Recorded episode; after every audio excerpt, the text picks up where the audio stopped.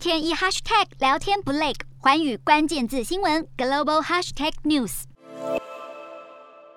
这一节的寰宇大话题要来关注到谁还在买俄罗斯的原油，谁又是暂停购买？那么在俄罗斯入侵乌克兰之后，其实澳洲、英国、加拿大还有美国是已经全面禁止向俄罗斯购买石油，但是欧盟的部分还是存在一些意见分歧，像是德国就警告说了，不要采取可能将经济推入衰退的仓促措施。那么像匈牙利等等的一些国家，他们是反对任何的禁令，不过也是有许多的欧洲买家，他们是自愿。的避开俄罗斯原油，就是要避免他们的声誉受损，或是可能的法律困难。所以接下来我们要先来看到的是以前的买家，所以他们现在已经暂停购买了。那么主要列出了有其中的五个。那么第一个呢，其实就是壳牌。那么壳牌它是全球最大的石油贸易商，所以他们将要停止购买俄罗斯的原油，并且他们也宣布了，他们接下来要逐步的退出对所有俄罗斯碳氢化合物的参与。接下来来看到是。英国石油公司，那么这家英国石油巨头，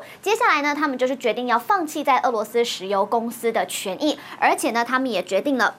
不再与任何的俄国实体来签订新的在俄罗斯港口装载的协议，除非呢是对确保这个供应安全至关重要。再来看到的是日本最大的炼油商，那么目前是已经停止从俄罗斯购买原油了，而且根据先前协议签署的部分货物，大概是会在四月左右的时候会抵达日本。另外再来看到的下一家呢，这个是由意大利的政府他们持股百分之三十点三的能源集团，他们现在呢也。是正在暂停的购买俄罗斯的石油。最后这一家是挪威的国有能源公司，目前也同样是已经停止交易俄罗斯石油了，因为它目前已经结束了在俄罗斯的所有业务。而当前买家的部分，就是现在还是有持续在购买的。我们要先看到的就是米罗。那么米罗呢，它是德国最大的炼油厂，所以俄罗斯原油是继续占米罗大约百分之十四的进口量。再来这一家是摩尔，它是匈牙利石油集团，它。现在也是继续的通过德鲁兹巴输油管道，持续的购买俄罗斯的原油以及精炼产品。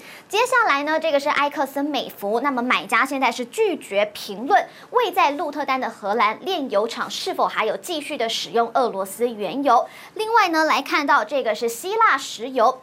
它是希腊最大的炼油厂，那么目前还是大约有百分之十五的进口都是依赖俄罗斯的原油。最后来看到的是印度斯坦石油，那么根据上周的交易资料呢，其实印度国有炼油厂他们目前已经购买了两百万桶的俄罗斯乌拉尔原油。那么刚好就是讲到了印度，我们接着来看到印度呢，其实并没有因为俄罗斯入侵乌克兰就加入了西方对俄制裁的行列，相反的呢，印度在很大的程度上。其实他们是奉行中立的路线，所以他们其实呢，新德里是有马上的就呼吁，在乌克兰要立即的实现停火的部分，但是他们到现在还是拒绝明确的谴责莫斯科。那么自从俄罗斯入侵乌克兰以来，其实就受到了西方各国的制裁，俄罗斯原油的折扣当然就也跟着变得比较高了。因此，印度目前至少已经购买了一千三百万桶的原油。面对西方国家这样子的批评，其实印度的财政部长哈。叫做希塔拉曼，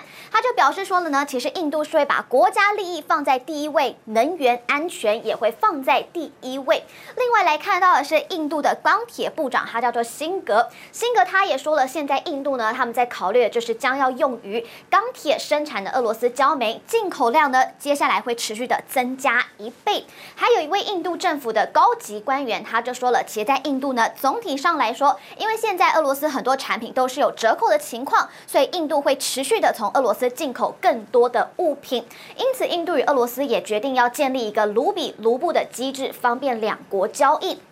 那么另一个是不愿意制裁俄罗斯的国家，当然就是中国。那么全球绝大多数液化天然气的进口商，他们都是因为担心欧美制裁的效应以及名誉受损，所以他们都是刻意的避免去购买俄罗斯现货液化天然气。但是对于中国的国企来说呢，他们则是不在意的，所以他们还是愿意持续来购买的进口商。那么根据外媒报道呢，中国公司在过去几周已经采购了好几船的液化天然气。那么由于气温转暖，再加上疫情反弹的关系，所以其实中国他们对于液化天然气现货的需求目前其实是并不高的，并没有很强烈。但是来自俄罗斯的打折的天然气哦，仍然是可以把它全部储存起来，以防今年夏季的价格是进一步的上扬。所以目前也可以看得出来，每个国家在面对乌俄战争，大家的算盘都是打得很精。Hello，大家好，我是寰宇新闻记者孙艺玲。你跟我一样非常关注国际财经、政治与科技趋势吗？记得追踪寰宇关键字新闻 Podcast，以及给我们五星评级，更可以透过赞助支持我们哦。